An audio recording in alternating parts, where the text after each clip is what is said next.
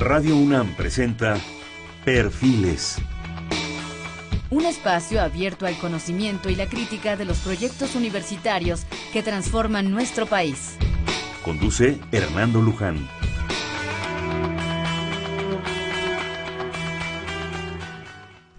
¿Qué tal? ¿Cómo están? Buenas noches. Estamos en Perfiles. Este es un espacio en donde conversar con las mujeres y los hombres que día a día forjan nuestra universidad. En esta ocasión vamos a hacer un programa con la maestra Mireya Imas Gispert. Ella es la actual coordinadora del Programa Universitario del Medio Ambiente de la UNAM, el PUMA. La maestra Imas, Mireya Imas, es bióloga, perdón, y maestra en Ciencias en Ecología y Ciencias Ambientales por la Universidad Nacional Autónoma de México. perdón. En el área académica se ha dedicado a estudiar el desarrollo de la Ciudad de México desde una visión ambiental, em, las, emisiones biogénicas de gases no metano a la atmósfera, las emisiones de gas efecto, de efecto invernadero por cambios de uso de suelo, el desarrollo sustentable como proceso y la sustentabilidad y las instituciones de educación superior. En el ámbito de estos estudios ha realizado estancias de investigación en el NASA Ames Research Center y en el Lawrence Berkeley National Laboratory. En el terreno de la consultoría fue consultora asociada de la firma McKinsey Company en México. Asimismo, Mireya Ima se ha dedicado perdón, a tareas en la administración pública de los tres niveles de gobierno. Fundadora y primera titular de la Dirección General de Ecología y Desarrollo Sustentable de la Delegación de Tlalpan, líder de proyectos estratégicos de la Comisión Nacional de Áreas Naturales Protegidas del país y directora de sustentabilidad de la Secretaría del Medio Ambiente del Gobierno de la Ciudad de México teniendo como uno de sus encargos más relevantes el diseño del Plan Verde de la Ciudad de México. Ha impartido numerosos cursos y conferencias sobre sustentabilidad de las ciudades, desarrollo sustentable e instituciones de educación superior y sustentabilidad, así como ha publicado artículos y coeditado publicaciones sobre estos temas. Les comentábamos también que actualmente es la coordinadora del Programa Universitario de Medio Ambiente de la UNAM. Mireya, bienvenida, buenas tardes. No, hombre, muchísimas gracias por la invitación, Hernando. Es un placer volver a estar aquí contigo. Qué bueno. Oye, este, estábamos ahorita, me hizo favor de enviarme algo que es muy importante, del cual ahorita platicaremos, que es el distintivo ambiental UNAM. Pero antes, estábamos platicando antes de entrar al programa ahí en, la salita de espera, de la necesidad de tomar conciencia. Eh, comentábamos también que hace unos años, cuando bueno, ingresé a la Facultad de Ciencias en los finales de los 60, apenas apenas se oía de estas cosas. Eran temas que como que flotaban todavía en el aire y empezábamos, los que nos interesábamos en la biología y todo esto, a, tratar de entender, de suponer, de querer saber, de, acercarnos a nuestros maestros, a buscar bibliografía que era pues, relativamente poca, ¿no? De repente o ocasionalmente salía algo.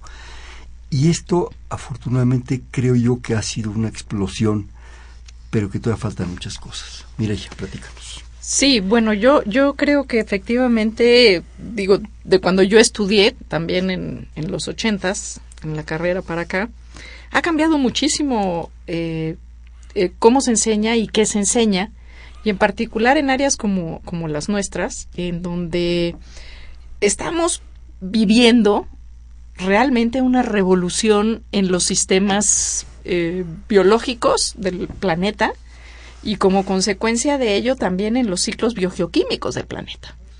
Y bueno, es un poco así como quién fue primero, el gallo el huevo o la gallina, ¿no? Este, porque por ejemplo, nosotros estamos alterando los ciclos biogeoquímicos al extraer carbón que ha sido depositado a través de miles de años en depósitos submarinos o terrestres en donde se almacena este carbón, que es básicamente materia orgánica, y la estamos reinyectando a la atmósfera a través de la extracción que hacemos para uso básicamente de combustible, para movernos, ¿no? Este, para generar la energía que requerimos para vivir hoy, que es eh, alrededor de 10.000 watts necesitamos nosotros como personas para movernos y en realidad solo tendríamos la capacidad de hacerlo sin esta ayuda, pues de alrededor de un tercio de esa capacidad. Entonces, realmente nosotros, este, de un tercio, de un 3% de esa capacidad. Entonces, realmente nosotros hoy, como humanidad, para existir, requerimos de fuentes de energía que nos permitan mantener los procesos que hacen hoy la vida de las personas como la conocemos. Y la única fuente que hasta la fecha hemos, nos hemos dedicado a, explotar es básicamente la, carbonífera, petróleo, gas, eh, ahora el gas shale, etcétera, ¿no? Entonces, em, pues por supuesto que esto ha tenido consecuencias, porque estamos regresando a la atmósfera una serie de, compuestos que pues no, ya no estaban ahí. Y básicamente eh, el tema se ha centrado alrededor del, del CO2, del dióxido de carbono, eh, aunque también podríamos hablar del metano y podríamos hablar de otros ciclos biogeoquímicos que son muy importantes, como por ejemplo el nitrógeno, que se utiliza para fertilizar zonas agrícolas. Y pues se usa de manera tan desmedida y tan arbitraria que, eh, por ejemplo, cuando se fertilizan los campos y hay lluvias y pues las lluvias lavan las, los suelos y estos suelos pues se llevan el nitrógeno que se puso y este nitrógeno pues va a acabar eventualmente en cuerpos de agua, ríos, lagos, mares. Y en estas zonas se están generando problemas graves ya de eutroficación eh, porque pues estos eh, este nitrógeno ¿qué es la eutroficación? Ahí voy, este nitrógeno fertiliza esos ríos, esos lagos, esos mares y entonces las algas son muy felices porque tienen alimento. Y entonces se eh, se genera cada vez más, más algas y estas algas se consumen el oxígeno de esos lagos y eso afecta al resto de la vida en, estos espacios, ¿no? Eh, y esto está pasando incluso en porciones importantes de los océanos, a las salidas de los grandes este, deltas, por ejemplo, del Mississippi, es un caso muy estudiado en el Golfo de México. Entonces, si vamos viendo eh, prácticamente la actividad nuestra, la actividad humana desatada, digamos que a finales a mediados del siglo pasado, pero con un énfasis muy fuerte en, los finales del siglo pasado, eh, hemos ido cambiando, eh, alterando la composición de la atmósfera, del planeta. Y básicamente uno de los temas centrales es el, CO2 y el calentamiento global. ¿Y por qué decimos que CO2 igual a calentamiento global? ¿De dónde nos sacamos esa triple maroma, ¿no? Con salto mortal al frente. Em, porque se conoce la se conoce la composición de la atmósfera del planeta gracias a diversos mecanismos que se que se han venido haciendo desde hace mucho tiempo, que es a través de perforaciones en las zonas de, de, hielo, en los árticos, en el Ártico, por ejemplo, ¿no? Entonces se hacen grandes perforaciones y se extrae hielo y en el hielo quedan atrapadas burbujas. Esas burbujas son burbujas de aire y en ese aire pues podemos conocer la composición de la atmósfera en el momento en el que quedó atrapada esa burbuja. Y entonces, con base en esa información, tenemos casi datos de hasta hace 400 mil, 400 millones de años de cómo era nuestra atmósfera y, y cómo se comportaban estos gases en nuestra atmósfera. Y hoy podemos ver que el CO2 está en una pendiente de ascendencia total. O sea, cada año eh, hay una mayor concentración que el año anterior de CO2 en nuestra atmósfera. Y esta correlación de CO2 en la atmósfera la podemos relacionar también con la temperatura en el planeta. Porque podemos conocer a través también de indicadores, por ejemplo, los anillos de crecimiento en los árboles, etcétera, las temperaturas que existían en el planeta y podemos correlacionar los incrementos de CO2 y los decrementos de CO2 de otros momentos con la temperatura de la atmósfera. Entonces sabemos con mucha certidumbre que a incremento de concentración de CO2 acompaña un incremento en la temperatura. Y esto también lo sabemos ahora ya por razones que se pueden explicar de la física de la atmósfera, ¿no? Cómo se refracta y cómo se atrapa la, el calor lo que hace el CO2 básicamente en la atmósfera es que es como una manta que evita que el calor que reirradia la Tierra escape hacia el, hacia el exterior. Y entonces, bueno, pues ahí tenemos una, una mantita que se está haciendo cada vez más gordita, ¿no? Porque cada vez hay más CO2. Más densa, Así es, más densa. Entonces, eh, pues este es uno de los temas de mayor actualidad, es uno de los temas que pues sí nos debe de preocupar, pero también nos tiene que ocupar, porque a veces es tan avasallador el tema, tan problemático, además la gente dice, ¿y yo qué? ¿No? ¿Y yo cómo? O eh, en esta, en esta, en este asunto, ¿cómo, encajo yo? Eh, pues encajamos todos porque de alguna manera vamos a vivir las consecuencias. Eh, de hecho, ya las estamos viviendo, estos climas más erráticos, mayores sequías en algunos lugares, en otros lugares tenemos este, tormentas que no se, ve, que no se veían. Em, el, uno de los, de los efectos esperados es el crecimiento del nivel del mar, porque el deshielo de los polos, pues el agua a algún lugar se va a ir, ¿no? Y bueno, no solo eso, también la temperatura este, hace que, el, que los mares sean más densos. Bueno, hay un montón de factores que se van conjugando y en algún, eh, algunos, algunos autores lo han denominado como la tormenta perfecta, ¿no? Porque se están sumando de muchos factores que lo que están haciendo es agravando el, problema. Eh, uno de los grandes temas es el deshielo de los glaciares. México ha perdido ya, básicamente, eso, lo único que nos queda de glaciar está en el pico de Orizaba. El Popo y el Ixta ya perdieron sus glaciares perennes, pero de esos glaciares perennes, el del deshielo eh, estacional que ocurría de esos glaciares, pues se alimenta básicamente de agua todas las zonas que están por debajo de esos de esas grandes montañas, ¿no? Este, entonces, bueno, son reacciones en cadena que eh, ahora estamos empezando a entender algunas mejor, otras nos siguen sorprendiendo porque no se pensaba, o sea, hoy hay una enorme sorpresa, pero cada vez está más, más este, demostrado, más estudiado, más se conoce mejor la dinámica del deshielo que está acelerado, o sea, está, está ocurriendo a una velocidad mucho mayor de la que se había predicho hasta hace pocos meses, porque bueno, pues no se conocía tanto y tampoco pues era tema de estudio a tan a fondo, ¿no? Porque pues nadie estaba pensando que se iban a deshielar los glaciares, ¿no? Yo creo que ha sido la suma de una cantidad de, circunstancias terrible. Eh, sobrepoblación, falta de conciencia de explotación de una serie de cosas, desde luego la revolución industrial, el anhelar satisfactores de vida tecnológicos, en fin, que tienen un costo energético bárbaro que al principio probablemente ni siquiera se evaluaba, ¿no? Eh, los, aquellos carros monstruosos, ¿verdad?, de los años 30, 40 que parecían tanques con motores V8, ¿verdad? bueno, los V8 todavía en mis épocas era así como muy... Para desplazarte te desplazabas en aquellas moles, ¿verdad? Pesadísimas. En fin, es una cantidad de cosas.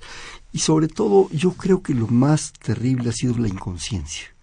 El no tener la conciencia de lo que hemos estado desgastando, lo que hemos gastado y lo que seguimos gastando. Eso nos está llevando a una circunstancia a la mejor de no retorno en muchas consideraciones, en muchos casos, ¿no? Sí, de hecho ya, ya hay temas que son de no retorno, eh, pero, pero el punto es hasta dónde estamos dispuestos a llegar en este no retorno. O hasta dónde aguanta el sistema o hasta dónde aguanta el sistema como lo conocemos nosotros, ¿no? Porque, bueno, eh, hay mucha gente que dice, es que el mundo se va a acabar. No, el mundo no. O sea, el mundo ahí va a seguir. Y el planeta también ahí va a seguir. el punto árido y feo, pero Exacto, el punto aquí es qué calidad de vida van a tener las personas del futuro. Y yo creo que las personas del presente somos totalmente responsables de eso.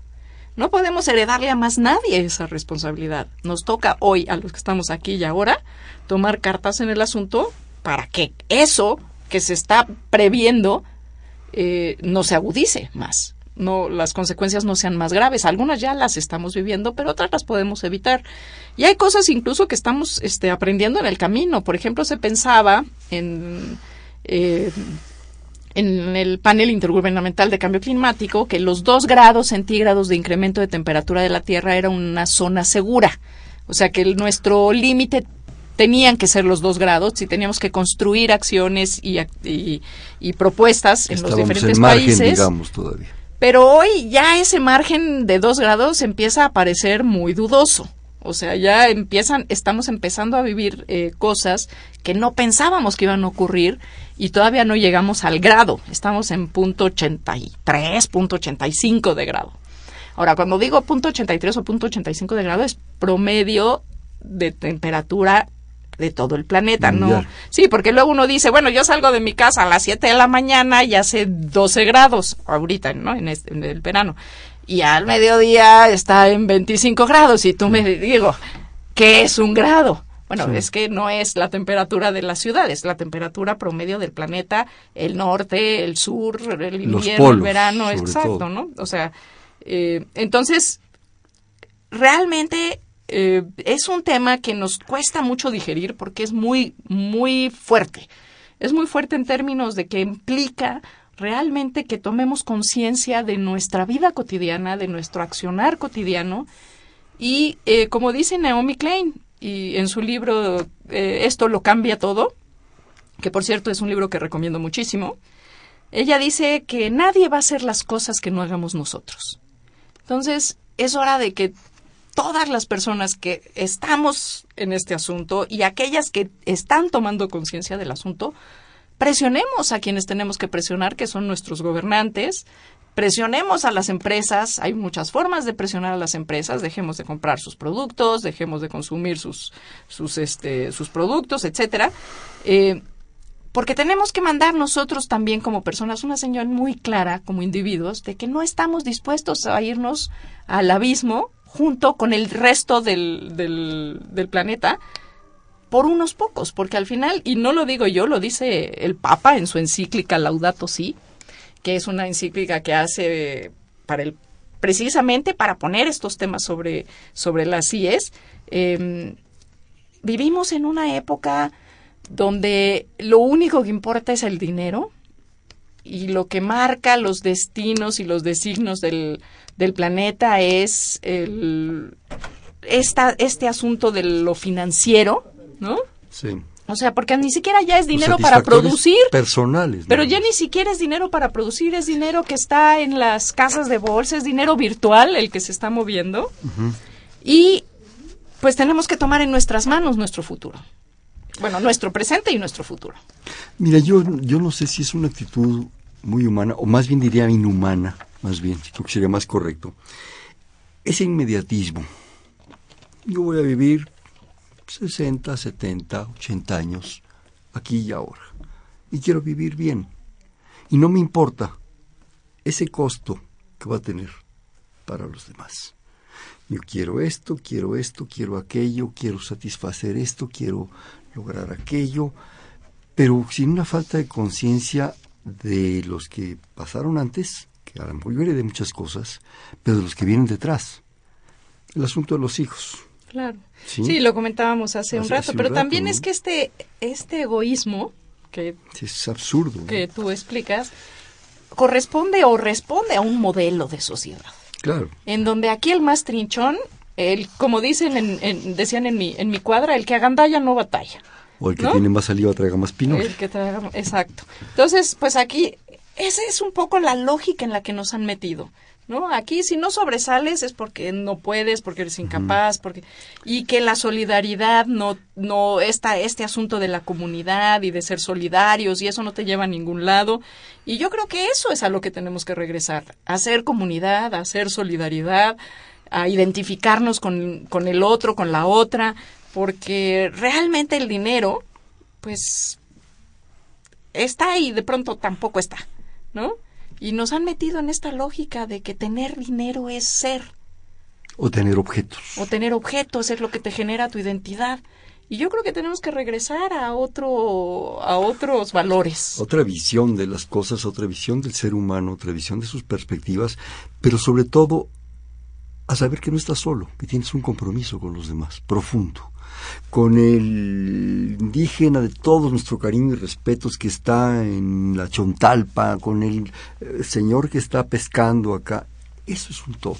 Y no podemos. Y, no solo de los que están en, territorio mexicano, sino. No, no, de todo. En todo el globo. Mira, hay una película muy bonita que se llama Tule Tuvalu, Tule es una población en, en, en, la zona de Groenlandia y Tuvalu es un país que debo confesar yo no sabía que existía como país, Yo me tampoco, enteré cuando dónde vi está. la película.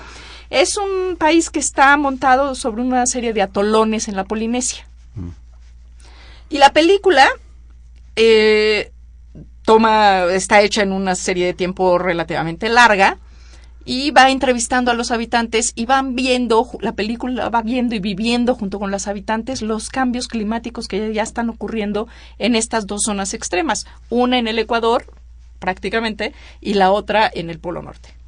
Y cómo la gente del Polo Norte está perdiendo todo su modo de vida porque se está deshielando el polo y cómo los pobres de Tuvalu pues están emigrando porque sus islas se están inundando porque el nivel del mar está subiendo. Entonces, los cambios ya están aquí, o sea, ya los estamos percibiendo, ya se están viviendo. Entonces, yo creo que, que ah, esperar a que nos acontezcan mayores desgracias es verdaderamente ridículo. Por supuesto que a lo mejor a los señores del dinero no les importa, finalmente ellos se van a salvar. ¿No? Pues, quién sabe, o quién sabe, pero bueno, de que tienen más Yo chances que nosotros, tienen más Pues, chances que se nosotros. subirán un helicóptero a dar vueltas los próximos 50 años, porque yo no sé qué va a pasar. Bueno, pues sí, porque hay estudios que señalan que de seguir la lógica, si no controlamos el aumento de la temperatura, por ejemplo, zonas como la costa este de Estados Unidos prácticamente quedaría sumergida bajo el mar. Desaparece Nueva York y toda esa Nueva. York, Miami, los Hamptons, Boston, todas estas zonas que son además de gente de muchísimo dinero. Pues sí. Oye, mira, ya nos, nos nos llega aquí una, una llamada, señor José Macías, le agradecemos, de Miraflores Tlanepantla, fraccionamiento Miraflores Tlanepantla. Eh, te manda una felicitación. Yo pienso que nunca comprenderemos eh, hasta ahora una situación de verdad fuerte. Podrá, podré sonar drástico, pero comprenderemos hasta que se nos acabe el petróleo. Y te pregunta concretamente, ¿crees que con discursos políticos y demás payasadas que hacen estos señores se va a resolver el problema? Eh, yo espero que no Hijo esperemos. Yo, eh, estimado señor Macías, yo espero que no esperemos a que se acabe el petróleo, porque entonces sí, no, no la vamos a hacer. O sea, tenemos que movernos a, la- a velocidad de ya hacia las energías renovables. Si países como, por ejemplo, Alemania pueden tener ya el 40% de su energía de fuentes renovables, básicamente solar, digo, que México no lo haga es absolutamente un desperdicio, porque tenemos, digo, comparado con Alemania, muchísima más insolación. Entonces, yo creo que una de las cosas que tenemos que hacer es que el mundo se tiene que mover a las energías renovables. Las tecnologías ya están listas para que nos movamos para allá, tanto en eólica, como en solar, como en mareográfica, este, como geotérmica. Entonces, yo creo que nos tenemos que mover para allá a la velocidad del rayo.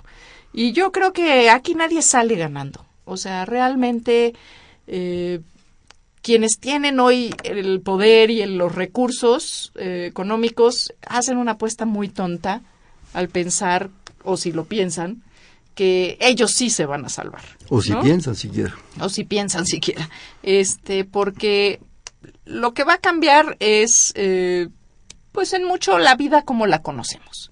Ahora, yo tengo esperanza y tengo eh, muchas expectativas de lo que puede pasar en la próxima conferencia de las partes, que es cuando se re- van a reunir todos los países a discutir cuáles, cuáles van a ser las acciones que va a hacer el mundo para reducir las emisiones de CO2, como comentábamos antes. Y por primera vez en la historia, tanto China como Estados Unidos ya están poniendo sobre la mesa propuestas de reducción de emisiones, lo cual es totalmente novedoso y es muy alentador. No son suficientes, pero bueno, por algún lugar teníamos que empezar, ¿no? Eh, yo creo que las los estudios que están saliendo, la todas las academias de ciencias del mundo han firmado ya documentos. Eh, no hay un solo científico, bueno, hay es un 3% de científicos que siguen negando el cambio climático, pero el 97% tiene un consenso sobre el tema. Aunque claro, hay algunos muy interesados en hacerle mucho ruido a este 3%. Y básicamente, si, ahora sí que si seguimos el rastro, pues nos vamos a topar básicamente con las compañías petroleras, ¿no? y las carboníferas y las del, que están ahora haciendo las el famoso gas shale o el fracking. Eh, pero yo creo que tenemos que ser optimistas dentro del problema, porque solo con optimismo vamos a poder construir soluciones. Con optimismo y con acciones muy concretas. Así es. Ahorita, aprovechando tu, tu comentario, yo de repente percibo, Mireya, que habemos tres tipos de gente. El común de los mortales, tú, yo, Humberto, la gente que estamos aquí, que tratamos de hacer cosas probablemente con, pues, con una toma de conciencia, eh, sufrimos consecuencias, en fin. Otro nivel son los políticos, que teniendo capacidades de decisión, de repente, como decíamos, o no piensan o no quieren pensar o no tienen la capacidad de pensar, porque el, el hecho está ahí.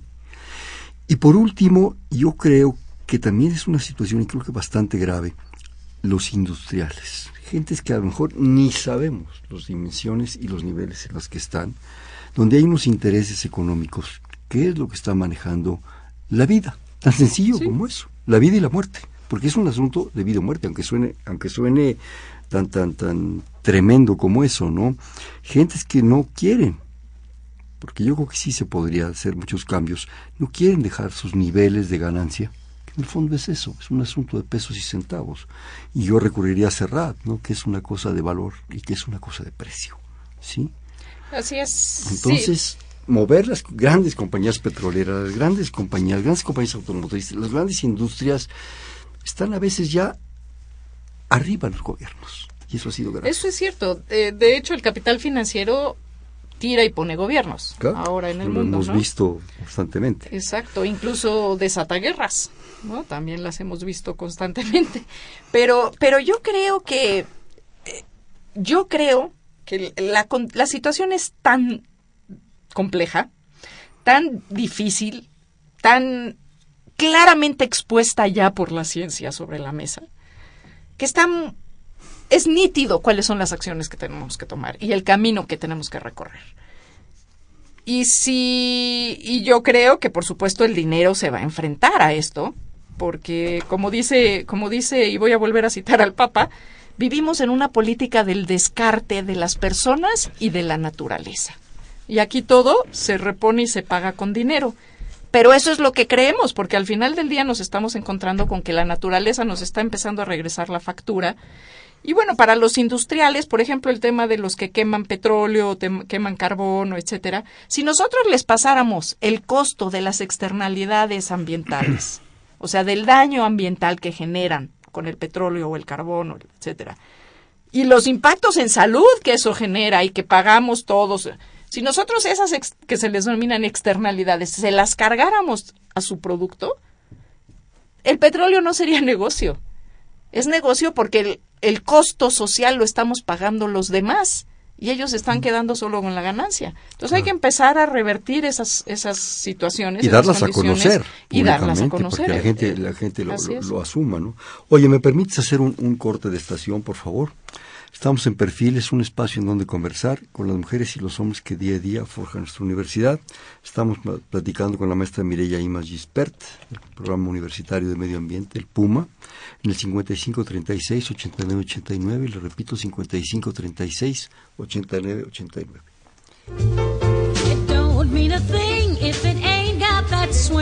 Do I, do I, do I, do I, do I, do I, do I, do I, do I? It don't mean a thing. All you gotta do is sing. Do I, do I, do I, do I, do I, do I, do I, do I, do I? It makes no difference if it's sweet or hot. Just give that rhythm everything you got. Oh, it don't mean a thing if it ain't got that swing. Do I, do I, do I, do I, do I, do I, do I, do I, do I? It don't mean a thing if it ain't got that swing. Do? Buenas noches, estamos en Perfiles, un espacio donde conversar con las mujeres y los hombres que día a día forjan nuestra universidad. Está con nosotros la maestra Mireya Imas Gispert, actual eh, responsable, coordinadora del programa universitario del medio ambiente de la UNAM, el PUMA. Pero bueno, yo creo que en esa, en esa situación a veces tan, tan terrible que pues nos pone, nos pone a temblar, al menos a mí sí. Se están haciendo cosas. Yo he defendido muchísimas veces en este, en este programa que la universidad no va a encontrar las soluciones del país y mucho menos del mundo, pero que sí puede dar modelos, propuestas, soluciones. Y una de estas eh, que, que quisiera que, que tú nos comentaras con tus propias palabras es algo que me hiciste favor de enviarme, que se llama el distintivo ambiental UNAM que es yo creo que una propuesta dentro de muchas que han generado el Puma y especialmente bajo tu conducción sobre encontrar soluciones y empezar por tomar la UNAM que es casi una ciudad, digo, tenemos trescientos y tantos mil alumnos, veintitantos mil, casi treinta mil académicos y casi treinta mil trabajadores, eh, y un área impresionante, y unos recursos y unas posibilidades muy grandes. Es una ciudad. Y dentro de esta ciudad tan especial, no solo es ciudad universitaria, porque es nacional, se ha generado algo que creo que es importante que nuestra gente conozca, que es el distintivo ambiental UNAM. ella. Sí, la verdad es que, mira, nosotros en el Puma estamos, desde, desde hace algunos años venimos haciendo muchas cosas, muchas acciones en tema de agua, de energía. Tenemos todo un nuevo sistema de residuos que ya se está implementando. Eh, ya terminamos el piloto ya se está empezando a generalizar primero en Ciudad Universitaria y poco a poco lo vamos a ir llevando a otras entidades académicas. De hecho, ya está en, en Morelia, por ejemplo en, el, en la nueva ENES, allá en la Escuela Nacional de Estudios Superiores en Morelia. Eh, y la idea es, surgió el tema del distintivo un poco como decir, bueno, pero ¿dónde estamos nosotros como institución en términos de responsabilidad ambiental y a dónde queremos ir? Entonces, ¿y cómo podemos ir midiendo cómo vamos avanzando? Y entonces, bueno, nos metimos a eh, investigar todas las diferentes propuestas que existen para este tipo de, procesos de evaluación de desempeño ambiental. Y em, después de mucho cavilar y después de mucho revisar diferentes, diferentes propuestas, decidimos crear una propuesta UNAM porque pensamos que el país necesitaba una propuesta. No solo la UNAM, sino el país necesita un distintivo ambiental nacional. Y ¿quién mejor que una de las entidades cuya credibilidad está asentada y es de las más reconocidas en nuestro país? Y entonces con ello, bueno, pues nos lanzamos con el distintivo ambiental UNAM. Primero lo hicimos de manera de piloto y fue donde este, fuimos identificando los parámetros, los sistemas de medición, etcétera, sobre el tema de energía a la fecha. Energía, agua, residuos y consumo responsable. La idea es que esto vaya creciendo hacia otros parámetros, pero de entrada estos son los que nos parecen como centrales para poder identificar el, desempeño ambiental. Y pues el piloto lo hicimos con escuelas incorporadas a la UNAM, que son escuelas más pequeñas, más manejables y que nos permitió realmente calibrar los instrumentos como lo que estábamos midiendo, los parámetros que estábamos utilizando y después de que terminamos con, con las escuelas incorporadas, les entregamos su distintivo ambiental. El distintivo ambiental eh, consta de tres niveles. El básico, eh, cualquier entidad que se, que se solicita el distintivo recibe por lo menos el nivel básico, porque nosotros, o sea, esto no es un, un sistema de castigo, es un sistema de incentivo. Y al darle el nivel básico, le decimos qué es lo que tiene bien y qué es lo que tiene que corregir para poder seguir hacia los siguientes niveles. El siguiente nivel es azul y el tercero, por supuesto, es el oro. Eh, y la idea es que es integral, de manera que si alguna entidad tiene, por decir un ejemplo, oro en energía, oro en agua y oro en residuos, pero en consumo tiene el básico, se le entrega el distintivo básico. Porque esto hace que esa entidad rápidamente resuelva el tema que tiene en básico para alcanzar el oro. Pero si yo le diera el oro, se le olvida que tenía un, detallito allí que no había alcanzado el nivel de excelencia, ¿no? Entonces, lo hacemos así, de esta manera integral. Eh, a la fecha hemos evaluado ya 75 entidades UNAM. ¿En cuánto tiempo? En tres años. Llevamos ya 17 em, edificios de la administración pública federal. Perdón, cuando dices entidades, quiere decir que la Facultad de Ciencias, la Facultad de Economía, o sea, que además no es un edificio, son moles impresionantes. sí, de, de, CEU tenemos calculado que hemos recorrido más de eh, 480 edificios, 1.2 millones de metros cuadrados.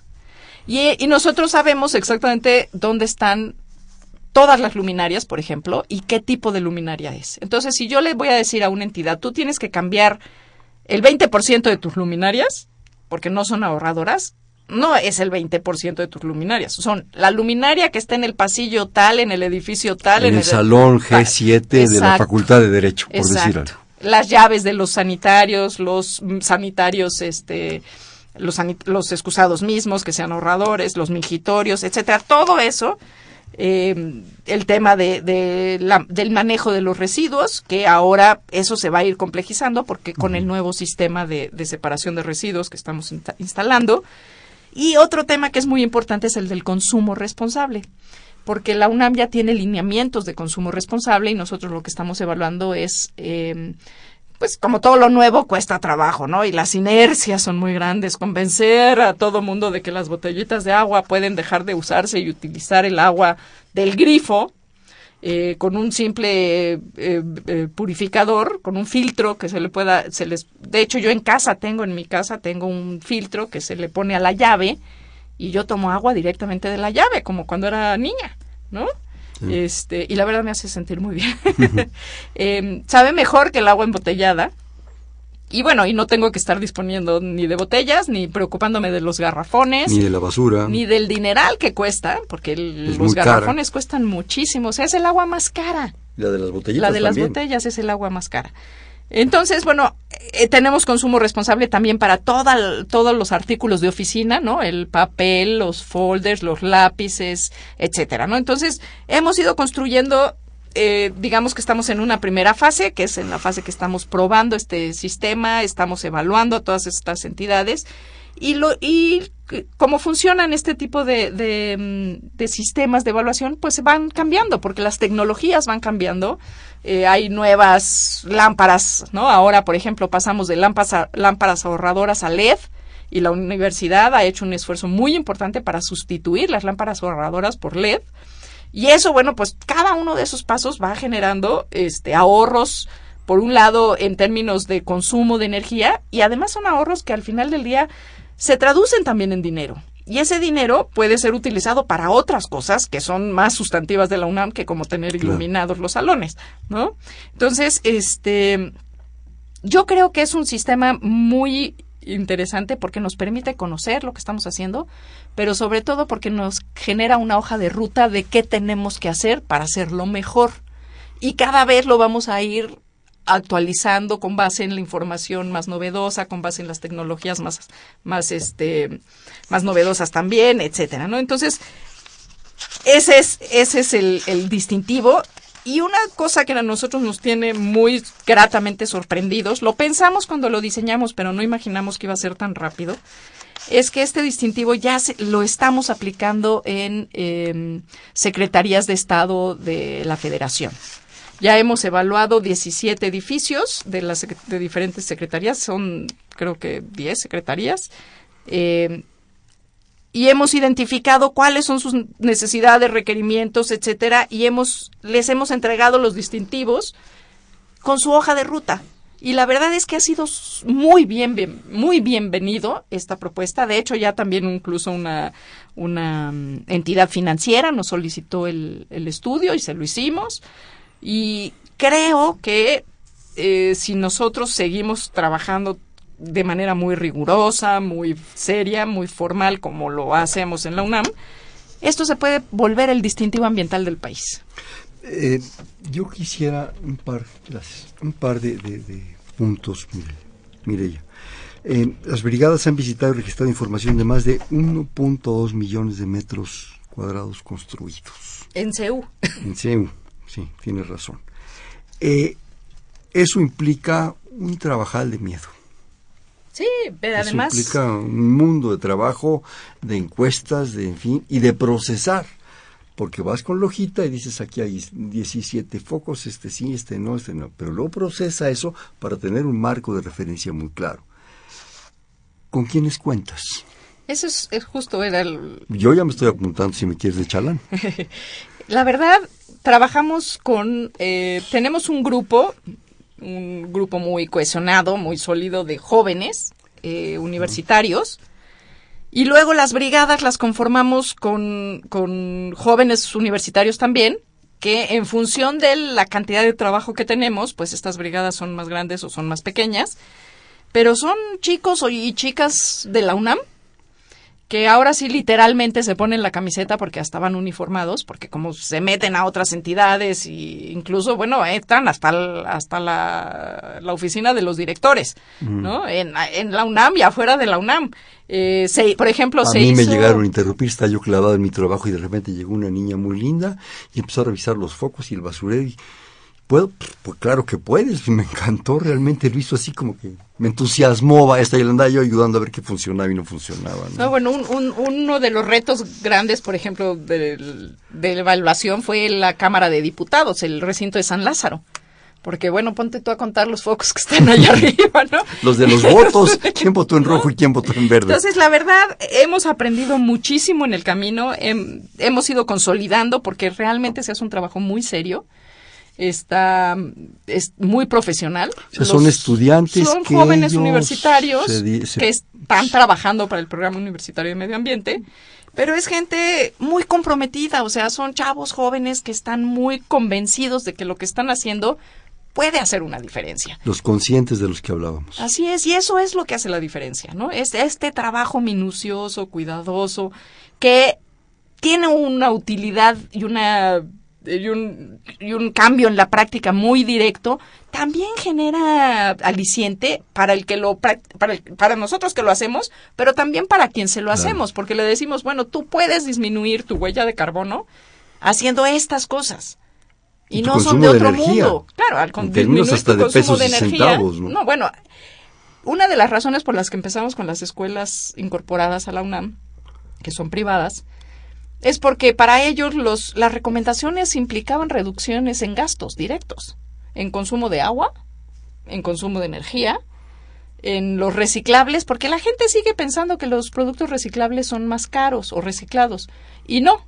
Si ah, la gente que nos escucha quiere averiguar, nosotros tenemos un catálogo de productos en la página del Puma, www.puma.unam.mx Otra vez despacito. www.puma.unam.mx y ahí va a encontrar el catálogo y va a encontrar todo lo que estamos haciendo. Y por ejemplo eh, hemos instalado fotovoltaicos en diferentes lugares de la UNAM eh, la alberca olímpica ya tiene una parte de, de un proyecto más completo pero esta es la primera parte del proyecto ya tenemos instaladas celdas solares para calentamiento solar de la alberca Las calderas de la alberca eran no, impresionantes. bueno, esperamos que cuando se complete el proyecto podamos deshacernos del gas, ¿no? Claro. Y que solo quede como respaldo ahí para días trágicos de Claro. falta de sol. La respuesta. Eh, vas con una incorporada, el colegio no sé qué, ¿verdad? Y le dices, oiga, fíjese que, o a lo mejor ellos te lo solicitaron, usted está en dos oros, un azul y un básico, ¿sí? Eh, pues bueno, uno quisiera todos los oros para saber que vas por buen camino y que estás haciendo las cosas bien. Si ese es el caso, no creo que haya problema. Aquí en tu documento me dices que cada tres años esto se tiene que Se hace calabaza. reconsiderar, ¿verdad? Para que los ratones no corran, ¿verdad? Y que en un momento dado hay que replantearlo precisamente para que no haya decaído. Pero aquella gente que no obtiene lo que en principio, y está en una actitud muy humana también, espera, ¿cuál es la respuesta? Fíjate. ¿Le echa ganas o se retrae? No, es, es padrísimo. Los que no tienen lo que esperaban, eh, generalmente nos dicen, oye, no me entregues el distintivo todavía. Dame chance. Dame, di- dame lo que tengo que hacer, lo que tengo que corregir, y me vuelves a evaluar eso. Antes de que me entregues el distintivo. Dame chance un mesecito. Ajá. Y lo hacemos, porque Pues sí, no se de trata de enojar a nadie ni imponer a no, nadie, Pero además, de- qué mejor que la gente tenga esa, ese espíritu y esa intención, ¿no? De, ay, chin, ya me di cuenta que andaba cojeando en esto y en otro, ya me dijiste cómo hacerlo y en dónde hacerlo, lo hago. Claro. Ah, órale, padrísimo. Y lo hacen y nosotros volvemos a ir, volvemos a evaluar que se haya realmente hecho como se tenía que hacer y se le entrega, el, si, en- si amerita que ascienda en el, en el distintivo, pues se le entrega el siguiente distintivo o a lo que haya a- Claro. a- llegado, ¿no? En la, en la UNAM me explicó la, la intervención y la injerencia, cosa que me da mucho gusto, del Puma, porque pues, todos somos UNAM, ¿verdad? Eh, que te hablen de derecho, de economía, o que tú vayas y dices, "Oiga, espérame tantito, aquí hay que tomar conciencia del asunto y tenemos que Bueno, ser en modelos". muchas, en, en pocas nos han llamado, a la mayoría hemos llegado nosotros. Y Bueno, en alguna pero no que te han otra, rechazado. en alguna que otra nos han visto así como son un dolor de muela necesario, pero bueno, está bien. Ya me imagino Y- quiénes, pero no digo nombres. Y luego están muy contentos con los resultados. Claro, bueno. ¿no? Pero cuando la, pero cuando no son de la UNAM, Mireya, ¿sí? ¿Cómo llegas? ¿Te hablan? ¿Tú te ofreces? ¿Qué pasa? Esa es una pregunta. Y la otra, eh, a mí me interesa. Yo soy un agente que tiene una compañía X, la que sea, tengo mi edificio o en casa o lo que sea. ¿Cómo acudo a ti? ¿Qué tengo que hacer? Pues mira, es muy fácil. La, te respondo por el final y luego nos regresamos al principio de la pregunta. Eh, nuevamente, en la página del Puma está toda esa información. Se ponen en contacto con nosotros por correo, por teléfono, este, y establecemos el contacto y bueno, pues de ahí en adelante evaluamos en función de lo que se trate, si es de una empresa grande, si es de un- una, una, una zona de oficinas, o sea, dependiendo del Claro. tipo de inmueble, ¿no? Según el sapo la pedra. Exacto. Em,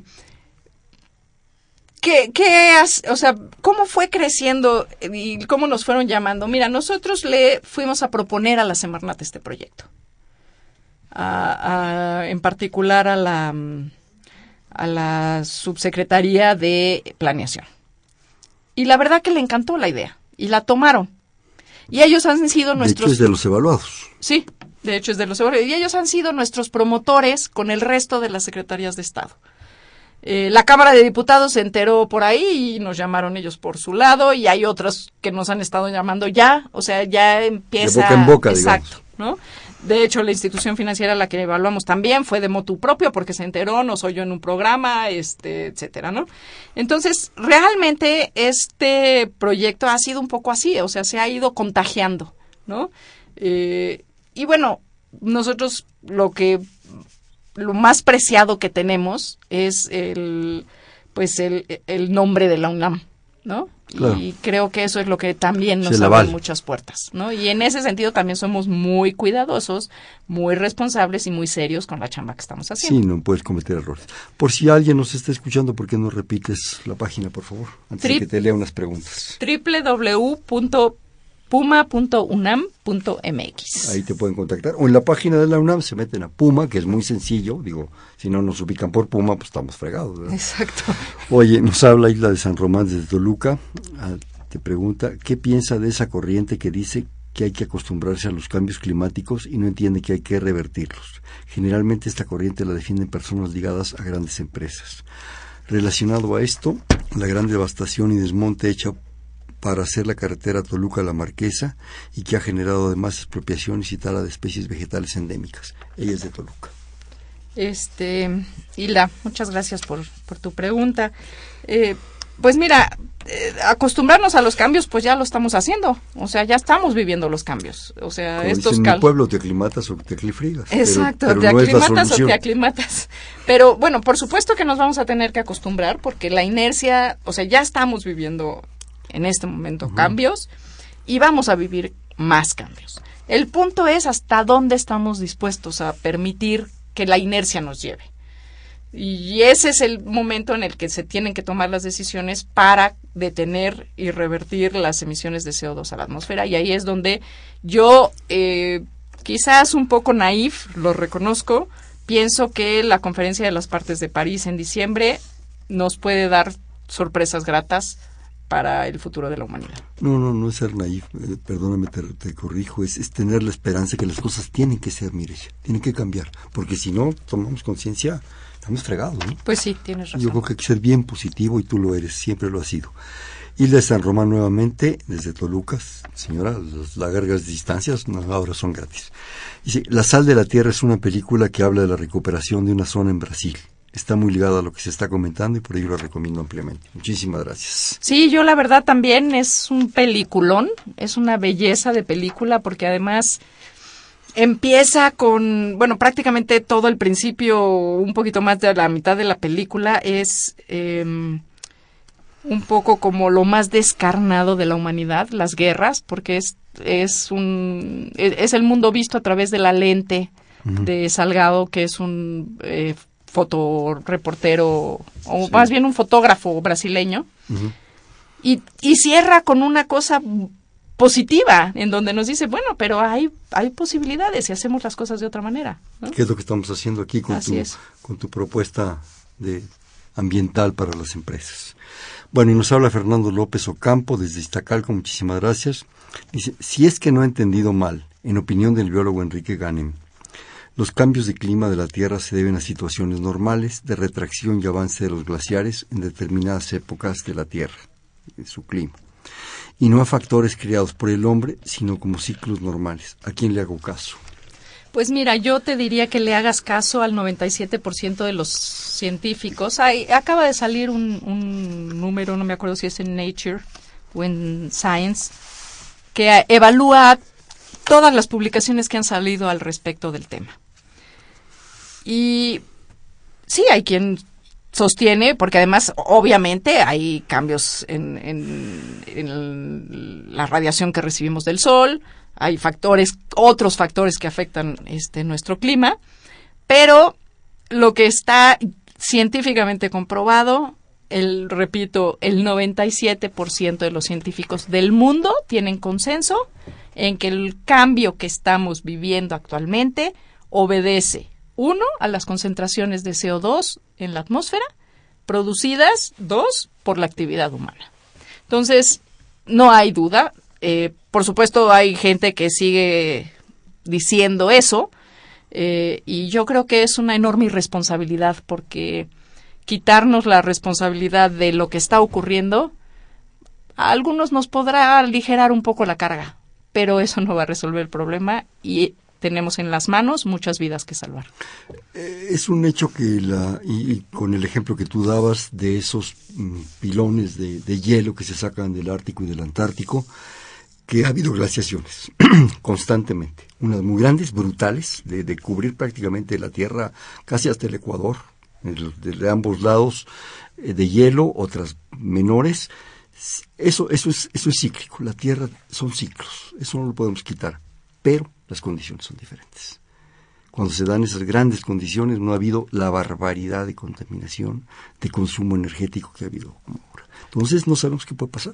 Pero, Abusados. pero además, este, hay, hay datos duros muy claros. O sea, muchos de los ciclos biogeoquímicos están alterados, pero el que el que es in- indudable y el, el cual es el que está afectando más el tema de la temperatura en la, en la atmósfera es el CO2.